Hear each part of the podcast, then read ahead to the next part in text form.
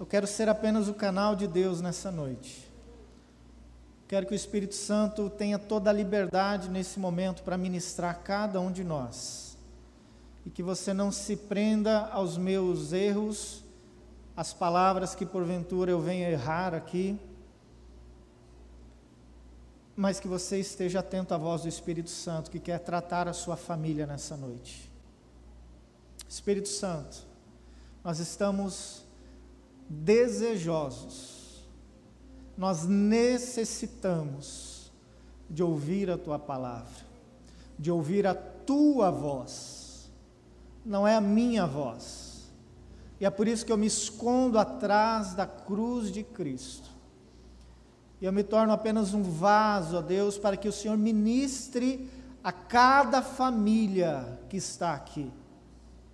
Que o Senhor fale ao coração de cada pessoa e que a partir desse momento, ó Deus, toda barreira, toda dureza de coração,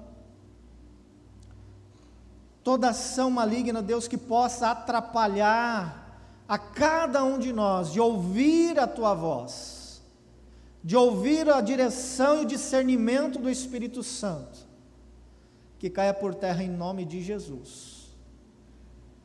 Que nós possamos, a Deus, ouvir a voz do Teu Espírito Santo e obedecer. Fala conosco, em nome de Jesus. Amém. Amém? Fala assim: Eu quero receber a palavra que Deus preparou para mim. Aleluia. Queridos, o, o, o seu desejo, a sua vontade, a sua expectativa é o que determina o quão impactado ou quão essa palavra vai mexer com você. É, é, o desejo que você tem e a vontade que você tem, onde você abre seu coração para que o Espírito Santo fale.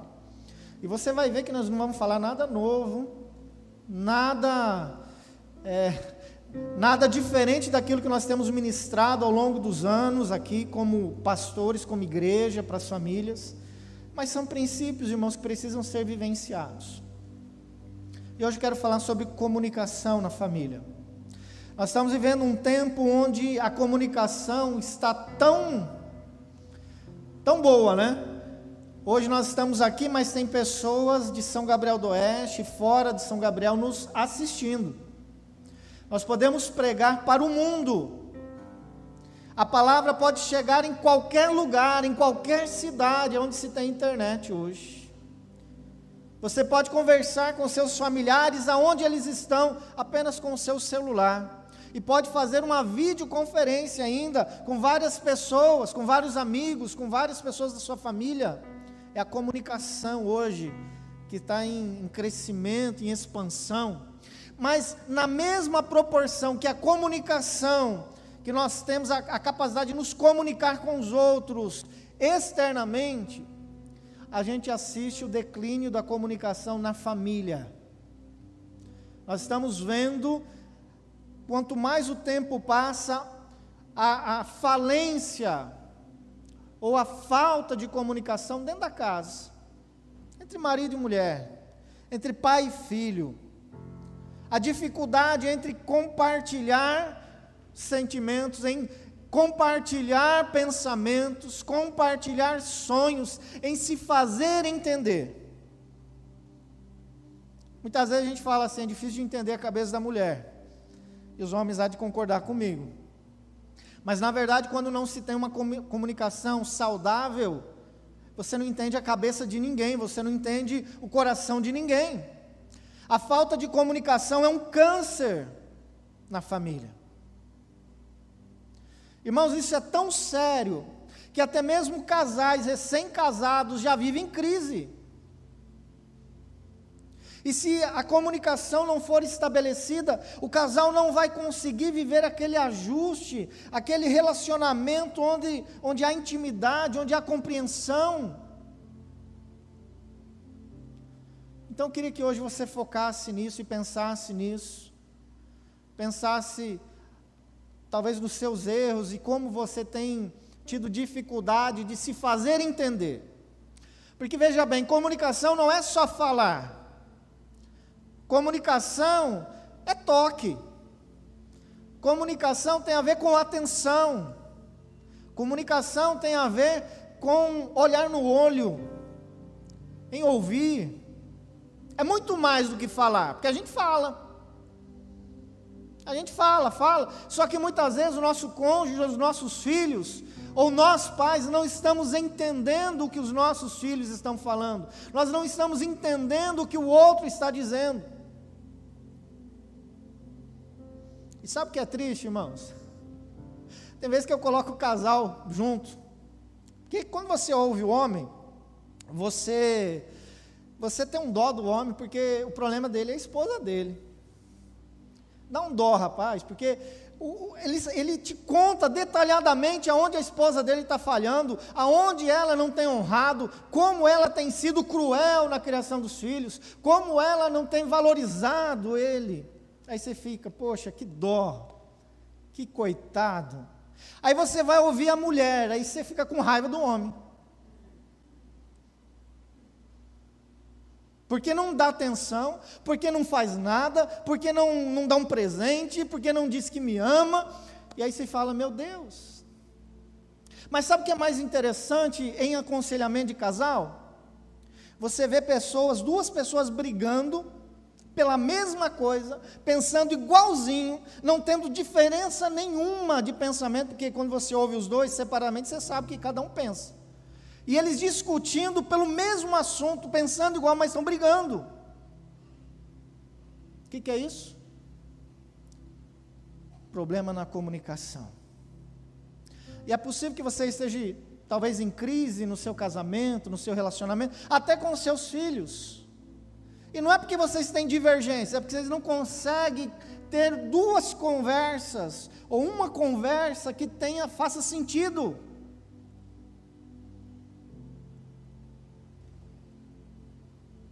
Filhos que não conseguem conversar com os pais. Porque não tem tempo. Porque os pais não param para ouvir. Porque os pais não largam o celular para ouvir e conversar com seus filhos. E a gente pode usar mesma, o mesmo peso e a mesma medida para os filhos. Filhos que não olham no olho do pai. Filhos que não saem nem do quarto para querer comer junto e se bobear, a mãe leva comida lá no quarto para ele que não dá um bom dia. Irmãos, nós estamos vivendo esse tempo onde não se tem mais intimidade no casamento, não se tem mais intimidade na família, são pessoas estranhas. Você conhece o coração do seu filho? Você conhece o coração do seu esposo? Você conhece o coração da sua esposa? Você sabe o que ela pensa? Você sabe o que ela está sentindo? Você já parou para se perguntar se na sua casa as pessoas são felizes?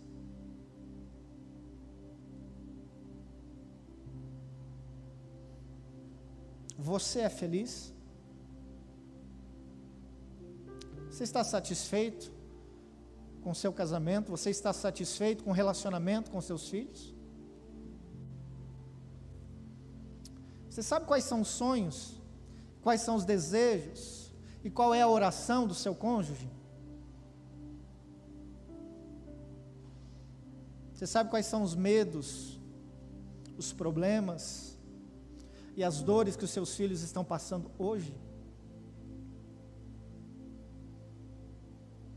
Nós estamos vivendo um tempo, irmãos, em que a nossa comunicação está tão falha que a gente não consegue perceber o vácuo do relacionamento filhos que estão passando por sérios problemas emocionais e espirituais. E nós não estamos atentos, não estamos percebendo, não estamos conseguindo visualizar isso. E o problema está na comunicação.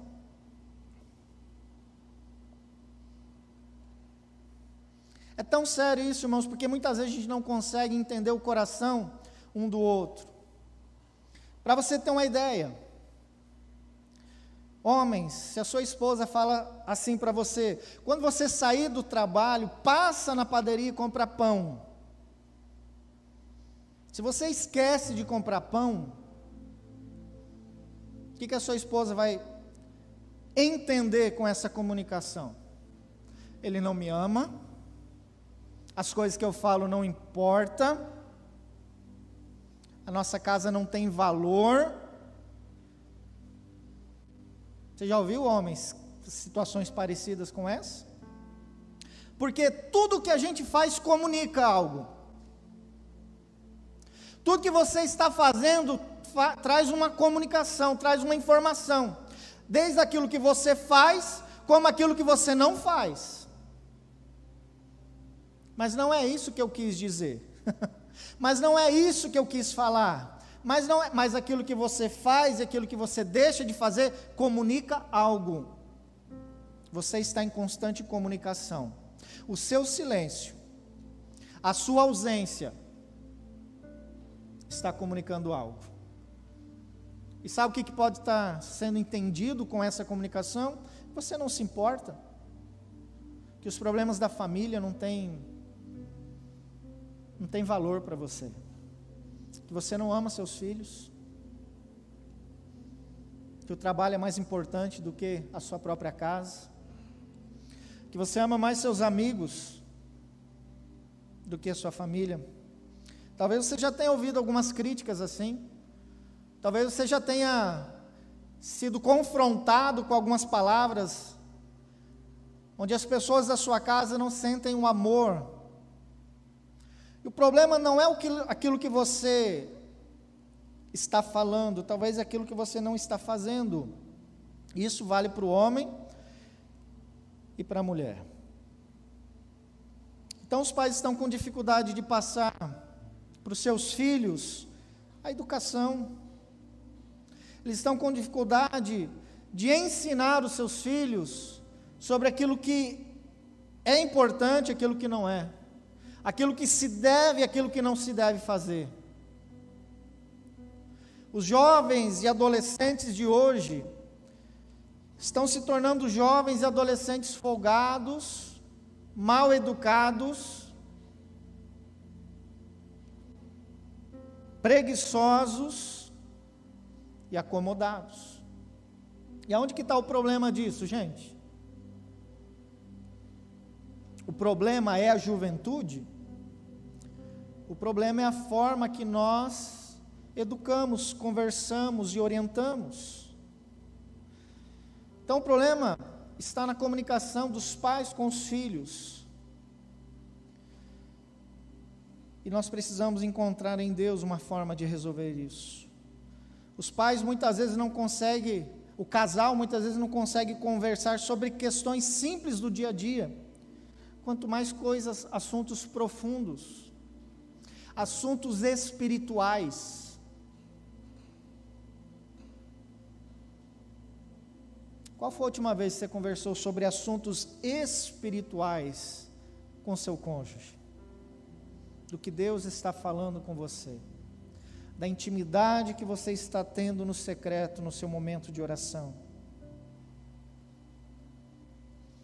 Queridos, se nós fôssemos estudar os problemas familiares hoje, cada, cada, cada situação, provavelmente a maioria deles, se não todos, nós iríamos encontrar algo em comum: problema ou falha na comunicação. Então, ela tem sido o grande vilão. A falta ou a falha da comunicação, clareza na comunicação, tem sido um grande vilão e nós precisamos da ajuda de Deus. E eu quero trazer para vocês algum, alguns princípios que estão na palavra. Está ali. Eu só vou trazer cinco hoje. Eu, não, eu nem sei se eu vou trazer esse. continuar ministrando sobre isso, talvez eu continue ministrando. Mas hoje eu quero falar sobre cinco áreas que vão melhorar a sua comunicação em família. Ou cinco atitudes, posturas, que você vai poder melhorar esse relacionamento familiar, essa intimidade familiar Irmãos, eu não vou falar de coisas espirituais, não. São posicionamentos práticos. Porque talvez você está esperando que Deus envie um anjo do céu sobre a sua casa e toque na vida da sua esposa, toca na vida do, do seu esposo ou na vida dos seus filhos. Você que, quer que Deus faça uma obra, mas Deus está te chamando a atenção nessa noite e fala assim: filha, é com você. É você que vai fazer isso. É a mudança na sua vida que vai mudar os seus filhos. É a mudança na sua vida que vai mudar o seu cônjuge. Não espere que Deus faça algo por você, sendo que Deus pediu para nós fazermos. Aquilo que depende de Deus, Ele vai fazer e já fez. Agora o que depende de você, meu irmão, Deus não vai fazer. E nós precisamos nos posicionar e obedecer. O primeiro texto que eu quero ler com vocês está em Provérbios capítulo 3, versículo 30.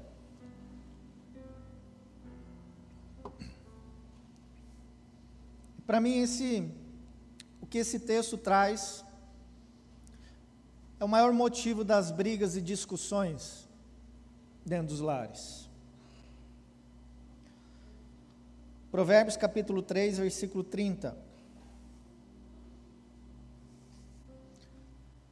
A NVI diz assim: Não acuse, não acuse alguém sem motivo, se ele não fez nenhum mal a você.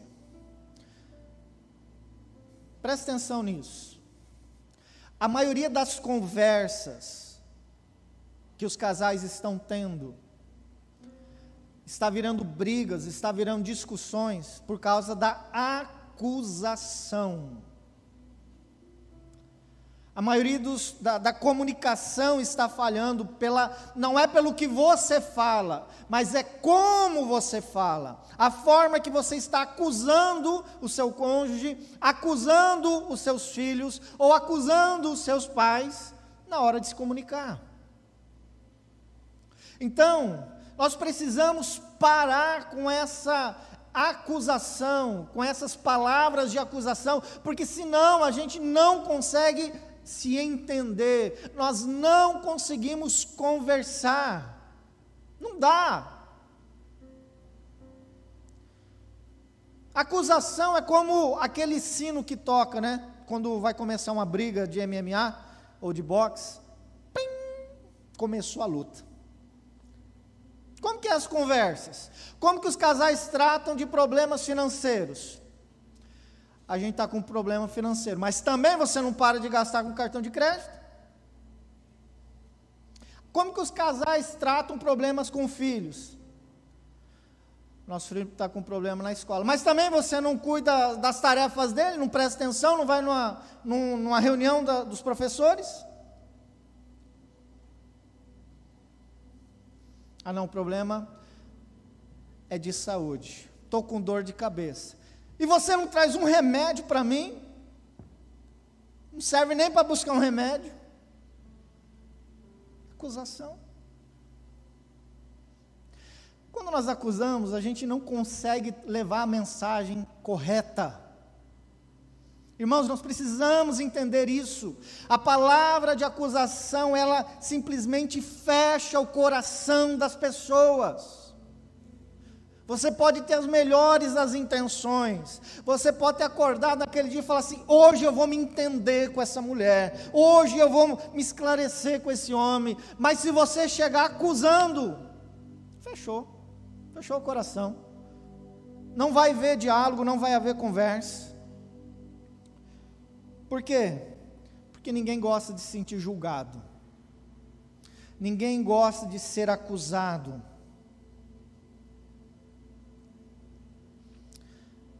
E eu queria que você pensasse no porquê você usa a acusação. Muitas vezes é inconsciente. Mas a acusação, talvez ela seja apenas por um motivo: de você não focar nos seus problemas, de você não focar nos seus defeitos. Então você aponta o defeito do outro para não olhar para os seus. Isso é inconsciente, irmãos. Isso é inconsciente. Qual que é a reação da, da, quando há uma acusação? Você é acusado, qual que é a primeira reação? Você se defende. Espera aí, não é bem assim. Você vai dar uma desculpa, uma justificativa. E qual que é a segunda reação? você ataca. Aí você começa a acusar. Aí você começa a falar o que você pensa. E aí você começa a falar além do que você pensa. E a outra pessoa vai retribuir isso. E é o que tem acontecido nos casamentos. Irmãos, pessoas que se amam, pessoas que morreriam um pelo outro, estão se ofendendo, estão brigando, estão se machucando, porque tem uma péssima comunicação, porque não sabe conversar. Cristãos que amam a Cristo, que entregaram sua vida para Jesus, mas que não conseguem dialogar. Esse é um problema sério, irmãos. Eu não estou aqui para apontar o dedo para você, porque isso pode acontecer comigo, pode acontecer na sua casa, na casa de qualquer um de nós.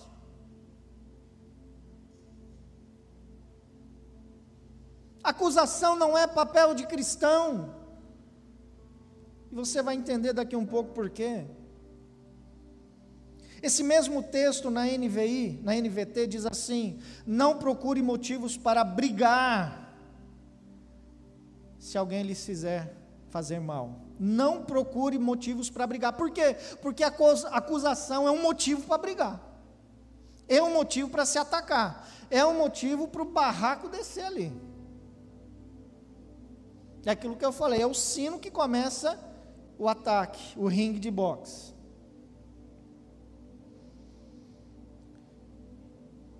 Acusação não é papel de cristão, mas essa é uma das funções de Satanás.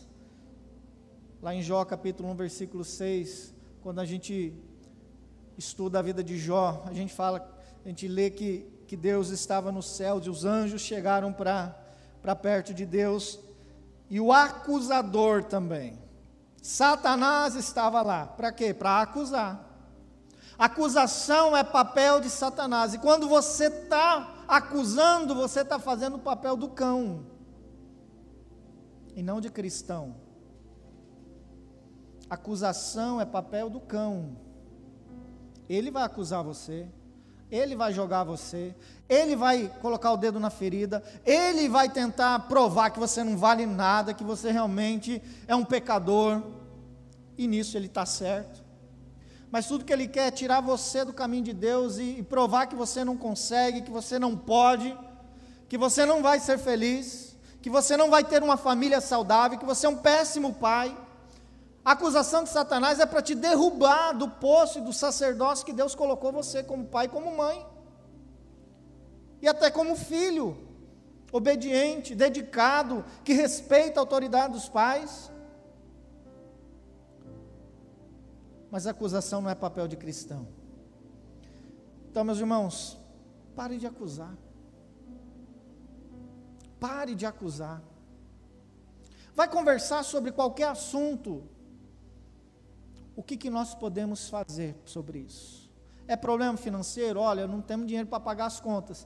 O que, que nós vamos fazer para resolver isso?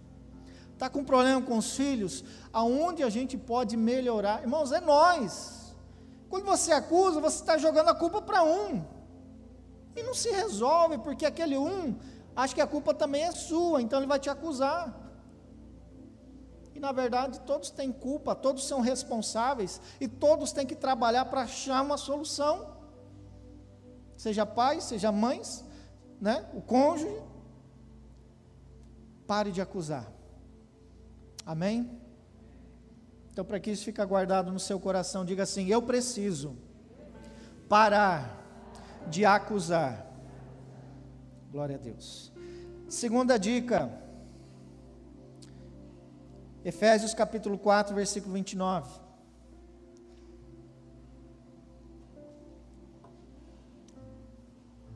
Acho que eu usei esse texto esses dias, ou pelo menos a última vez que eu preguei, se não me engano, eu usei ele. Efésios 4, 29. Evitem o linguajar sujo e insultante, que todas as suas palavras sejam boas e úteis, a fim de dar ânimo para aqueles que as ouvem. Pare de insultar e ofender. insulto e ofensas está matando os casamentos. Irmãos, esse, esse linguajar não, não pertence mais a você que é crente em Jesus. Casal se xingando, se com palavras. Pelo amor de Deus, irmãos, essas palavras elas elas são como facas no coração e aquilo que você fala não tem como voltar atrás, aquilo que você falou está dito. As palavras elas têm poder. E muitas vezes nós estamos sendo mal educados com o nosso próprio cônjuge ou com os nossos próprios filhos. E os casais têm brigado, têm se xingado e têm dito um monte de palavrões um pelo outro na frente dos filhos. Vocês não têm ideia das proporções que isso vai gerar espiritualmente e emocionalmente no coração dos seus filhos. Vocês não têm ideia disso. Porque Satanás, ele pega todas essas palavras que você disse de forma que nem você acredita nisso, não, mas você estava irado e você acabou falando, e acabou xingando, e acabou ofendendo, e seu filho ouviu isso. Satanás pega isso tudo e transforma em profecia e em realidade no coração do seu filho. A maioria dos filhos que passaram por divórcio, onde seus pais se divorciaram e eles eram ainda como crianças, nesse período de infância, a maioria deles se sentem culpados pelo divórcio dos pais. Eles são culpados? Não, mas eles se sentem. Espiritualmente, isso vai gerar bloqueio na vida emocional e espiritual. Irmãos, nós temos que entender algo, que tudo tem consequências. E aí, essas coisas estão acontecendo com seus filhos enquanto eles são pequenos, cinco, quatro, sete anos. Quando chega na adolescência, porque na adolescência é a hora que o negócio desabrocha, né? A, a adolescência é como aquela, aquela lagarta que vira uma borboleta. Agora aquilo que está lá dentro sai. E aí ele se transforma e aquilo vem como força de, de rebeldia, vem como força de, de um filho que vai prejudicar os pais ou vai tentar passar aquela dor, aquele sentimento que ele tem em afronta. Por que, que um filho afronta os pais? Por que, que um filho é rebelde dentro de casa?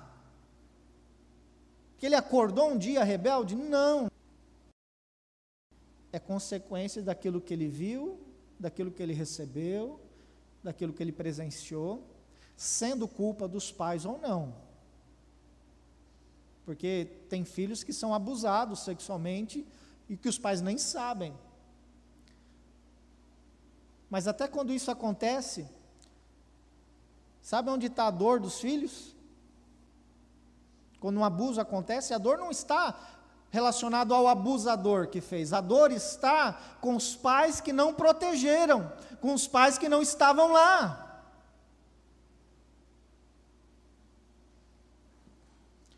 Então, nós estamos vivendo problemas sérios hoje na, nos filhos, onde filhos não respeitam pais, onde filho dá de fala alto. E a gente não está entendendo por quê é a nossa falta de comunicação, muitas vezes a nossa comunicação errada. Felipe, uma vez, quando ele deveria ter uns 5, 6 anos, eu não sei o que estava acontecendo, ele gritou com a mãe dele. Eu falei, eu, não faz isso com a sua mãe. Eu não permito que você faça isso com a sua mãe. Antes dela ser a sua mãe, ela é minha esposa. E se você fizer isso, você vai apanhar. Nunca mais gritou. A comunicação, irmãos, ela é fundamental na criação e na formação.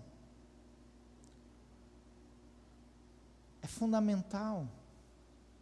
lembre que não é só palavras, são atitudes, é contato, é relacionamento. Você não se comunica só com aquilo que você fala, você se comunica com aquilo que você faz e com aquilo que você deixa de fazer. Lá em Efésios, o apóstolo Paulo nos dá uma direção, ele diz assim, Efésios 4, 31. Livrem-se de toda amargura, indignação e ira, gritaria e calúnia, bem como de toda a maldade. Ah, meus irmãos, as palavras elas têm poder. Elas ferem a alma e pode até matar o amor que tem entre você e a sua esposa, entre você e os seus filhos. Então, procure controlar isso. Não converse irado, não, não se deixe levar, entrar numa discussão. Se você já perdeu o controle das suas emoções ali, fique quieto nesse momento.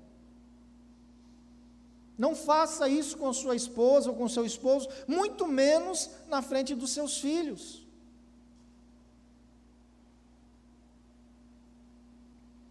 não é o momento para isso, mas vai chegar o momento você, no momento que vocês vão conversar.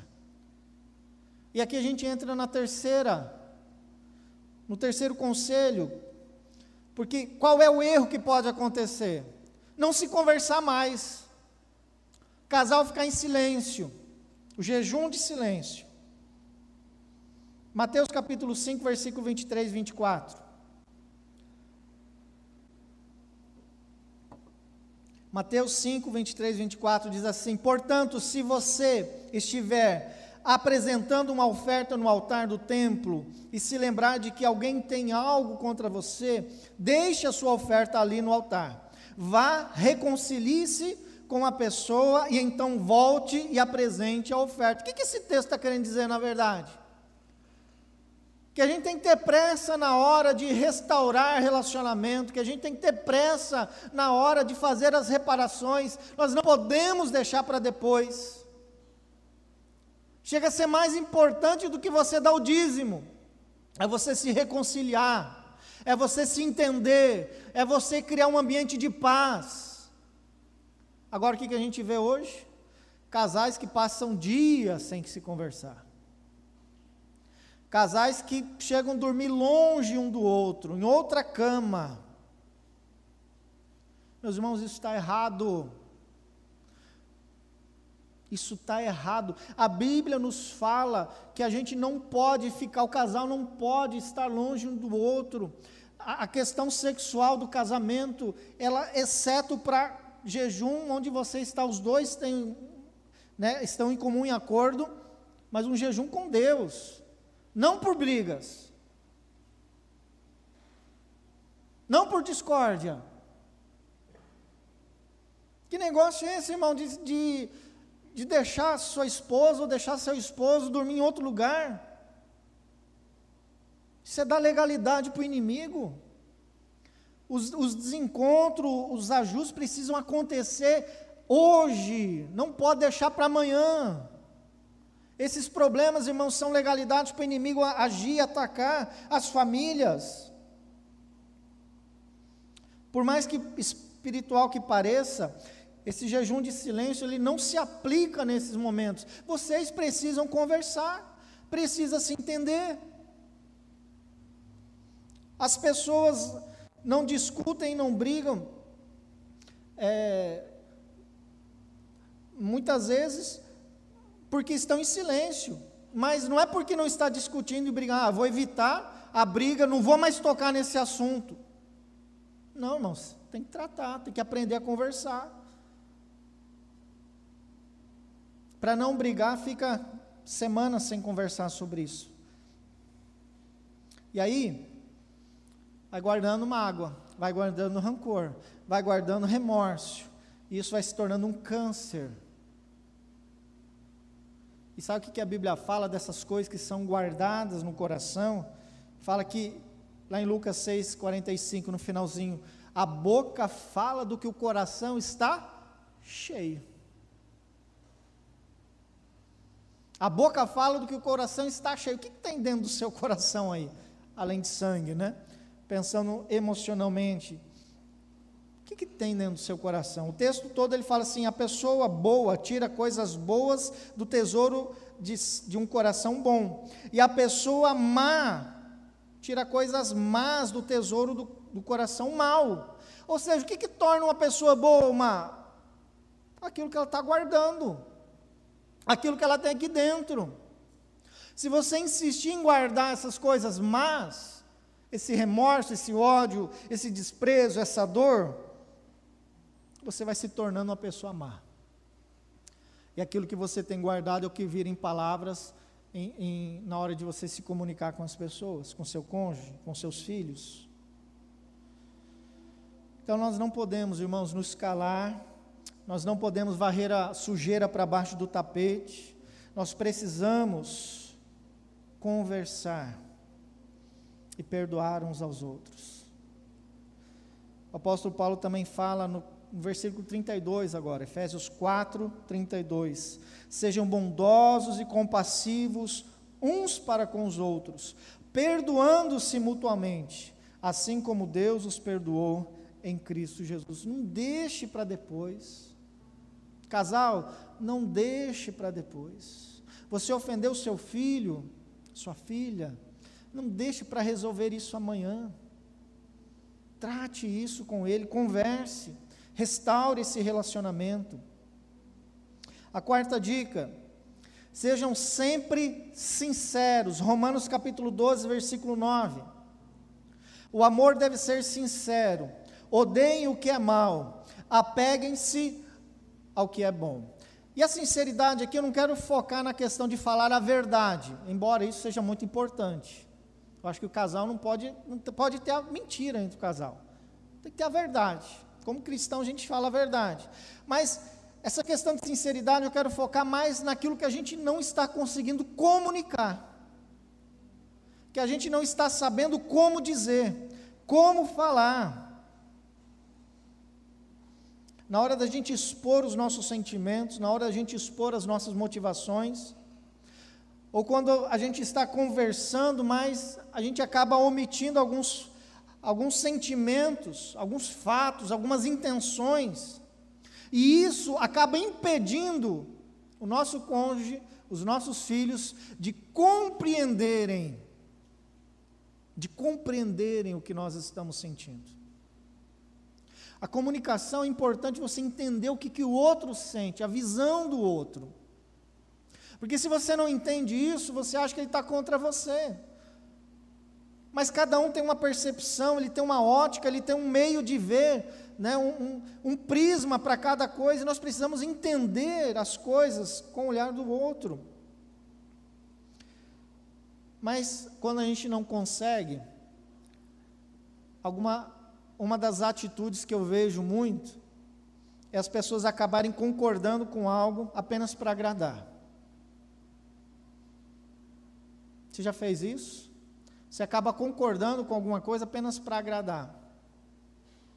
Aí você faz isso uma vez, você faz dez vezes. Lá pela décima quinta vez o negócio já não, não dá mais certo. Porque, irmãos, fazer as coisas para agradar os outros é uma prisão. Eu acho que a gente tem que aprender a ceder. Ceder é uma coisa. Agora, fazer as coisas sem você simplesmente conversar para que a outra pessoa entenda o que você pensa, é diferente. Aí, se você faz as coisas para agradar, no dia que você conversa com a pessoa, aí você vai ouvir aquela frase, né? Por que, que você não me falou isso antes? Porque a gente não fala. Porque a gente esquece de falar de sentimentos a gente esquece de falar do que nós, do, do porquê nós pensamos dessa forma. E sabe, pais, mães, é importante você sempre passar para os seus filhos o porquê dos posicionamentos que você tem. Porque, já viu que os filhos geralmente falam, por que não? Eles não querem compreender? Exatamente isso. O porquê não? O porquê é assim? Por que, que isso faz sentido para você e não está fazendo sentido para ele? Então, a conversa, o diálogo nosso tem que fazer sentido. Isso é bom para eles, mas é bom para nós também. Meus filhos sempre pediram para contar histórias sobre como nós éramos quando crianças. Eu sempre pensei, misericórdia. será que eu conto? Mas Deus usou isso como uma forma para dizer como não fazer. Como não ser filho. Esse é o jeito errado de ser filho.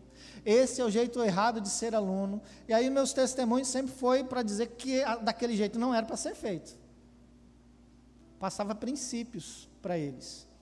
Não sei como foi seu passado, mas o meu foi triste, foi difícil. Mas eu usei dessa forma para dizer até as consequências que eu vivi por conta da minha desobediência, por conta de, de quando eu não conhecia Deus, ou porque eu não levava Deus a sério. Isso é uma ferramenta poderosa, irmãos, porque você, cada um aqui tem princípios e valores que aprendeu com a vida, talvez com os erros, mas aprendeu. Importante que você aprendeu e que hoje são importantes para você. Passe isso para os seus filhos. Talvez você quer ser o super-herói infalível, né? não quer contar seus, suas mazelas para os seus filhos, eles não conhecem, não entendem as coisas da vida. Eles vão ter que aprender com os próprios erros, porque eles não conheceram os erros dos pais. Eles não conheceram as fragilidades dos pais. Eles não precisam errar, porque você já errou por eles. E agora eles podem aprender com aquilo que você já aprendeu e está ensinando a eles.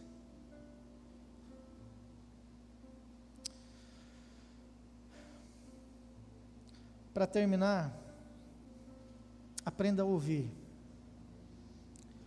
Isso está lá em Provérbios capítulo 18, versículo 13.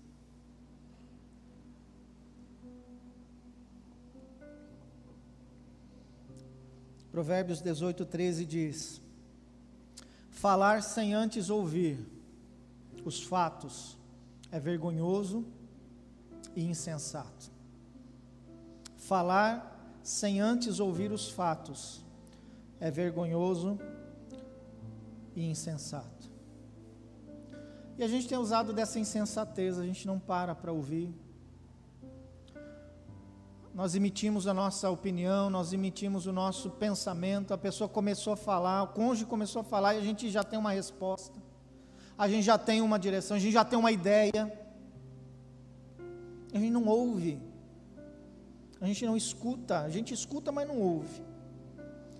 E para ver uma boa comunicação, irmãos, nós precisamos aprender a ouvir. Nós precisamos saber ouvir com qualidade. E aí tem alguns princípios aí para que a gente possa ouvir direito. Preste atenção. Não interrompa quando a outra pessoa estiver falando. Você aprende isso na escola, né? Na escola eu aprendi diferente. Quando um burro fala, Hoje não, acho que os professores não falam mais assim. Né? Ouça, fique quieto. Preste atenção nas palavras sem desviar o olhar e a atenção da outra pessoa. Falar com alguém que está olhando no celular, irmãos, eu já fiz isso muitas vezes. Já, minha esposa brigou muitas vezes comigo e de vez em quando briga. Por quê? Porque você não está atento. É olhando no olho. Comunicação é olhando no olho. Quando estiver ouvindo, não fique tentando pensar no que você terá que responder. Isso vai tirar sua atenção do que está dizendo. A gente fica tentando, né? O que, que eu vou falar? O que, que eu vou dizer? Qual é a desculpa que eu vou dar? Aí você não entende o que a outra pessoa está sentindo e pensando.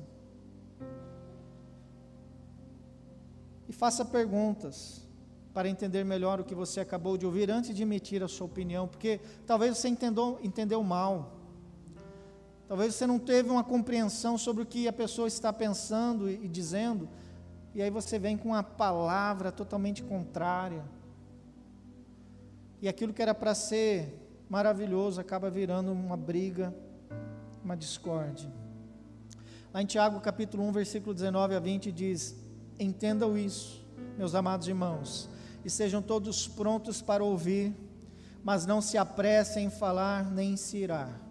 A ira humana não produz a justiça divina. E Deus é sábio, Ele te deu dois ouvidos e uma boca, que é para você ouvir mais e falar menos. A gente precisa aprender a ouvir mais. Irmãos, quando nós conseguimos restaurar a comunicação em nosso lar, a gente cria um ambiente de alegria na casa. Porque há entendimento, porque há compreensão. Restaurar, restaurar a comunicação, irmãos, é, é maravilhoso. Quando um casal, quando o casal se entende, se compreende, quando o casal entende os filhos, quando os filhos entendem os pais, isso restaura a alegria. O lar precisa ser alegre, precisa ver, ser divertido. É no casamento, é no relacionamento com a sua família que tem que ter as melhores amizades. Casal precisa ser os melhores amigos. Porque o que, que acontece? A cabeleireira sabe dos sonhos da mulher. O, os amigos de, de futebol sabem dos sonhos do homem mas o casal não está sabendo, porque não há comunicação. O camarada chega em casa, vê um fogão novo. O que, que é isso? Ah, comprei. Milão. O boleto está aqui. Ou o camarada chega com o carro novo. Ah, olha, o que, que é isso? Emprestou? Não, comprei. Mas a gente está devendo, não, você paga depois. As pessoas elas moram juntas, mas têm vidas separadas, não compartilham, não sonham, não planejam. Ah, meus irmãos, vamos resgatar a alegria do nosso lar. Vamos fazer do nosso casamento algo divertido. Esses dias minha esposa ficou brava comigo. É minha vingança.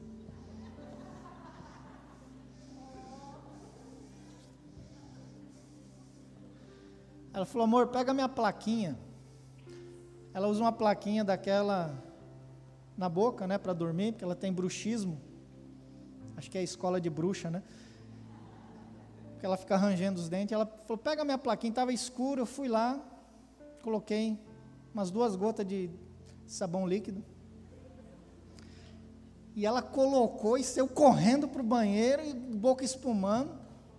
Ficou brava. Mas por que, que eu fiz isso? Tem um motivo. Fui escovar meus dentes esses dias.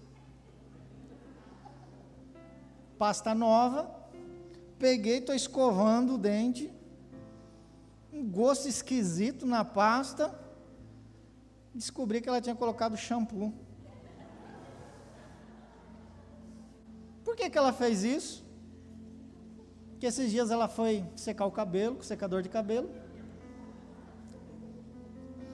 E eu enchi de talco.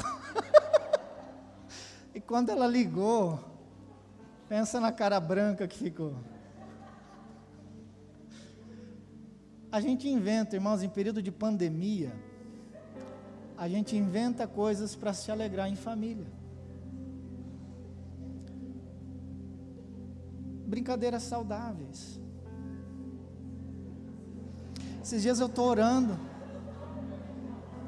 Esses dias eu estava orando. Eu não sei se foi do Espírito Santo, mas me veio uma ideia. E eu estava lá no banheiro planejando. E de repente ela entra no banheiro. E aí eu tive que abortar, mas. O dia que ela chegar com o cabelo verde aqui na igreja, vocês vão, vão saber o que está acontecendo. A gente está sendo feliz. A gente está celebrando a alegria de ter uma família na presença de Deus, sem brigas, sem acusações, sem discórdia. Irmãos, não é isso que Deus quer para nós, irmãos, nós temos que aproveitar, nós temos pouco tempo nessa terra. Nós temos pouco tempo. E se a gente for viver aqui para brigar, a gente está desperdiçando o nosso tempo. Deus te deu uma mulher, ou vai te dar uma mulher, amém? Tem, ninguém quer casar aqui, né? Tem alguém que é solteiro e quer casar? Deus vai te dar um homem. Glória a Deus. Agora, pense em desenvolver um relacionamento saudável, de alegria, de intimidade, de companheirismo, de união. Vai ter os momentos de chorar, mas vocês vão chorar juntos. Não vai apontar o defeito para o outro dizendo a culpa é sua, a culpa é porque você fez isso. Não, é juntos que vocês vão achar solução. Vida cristã não é 100% perfeita, não, irmãos. Nós estamos sujeitos aos problemas desse mundo, dessa, dessa era. A gente fica doente, a gente fica com problema financeiro. De vez em quando estraga os bicos do carro. Acontece. A gente chora junto, né? Mas Deus abençoa. É junto, irmãos. A gente precisa restaurar a comunicação e viver o que Deus planejou para a família. Amém? Feche seus olhos, deixa eu orar por você.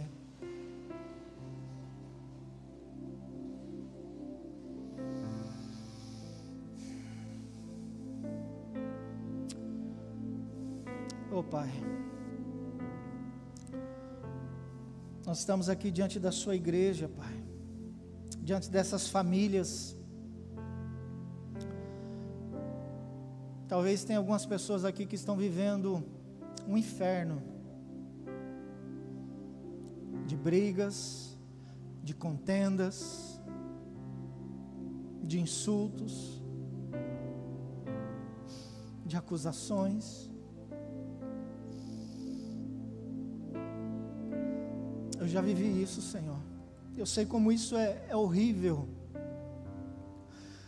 Sei como isso tira alegria, tira paz. Eu sei que tudo que esses homens e mulheres querem é ter um relacionamento saudável, é se completarem, é viverem o melhor de Deus nessa terra.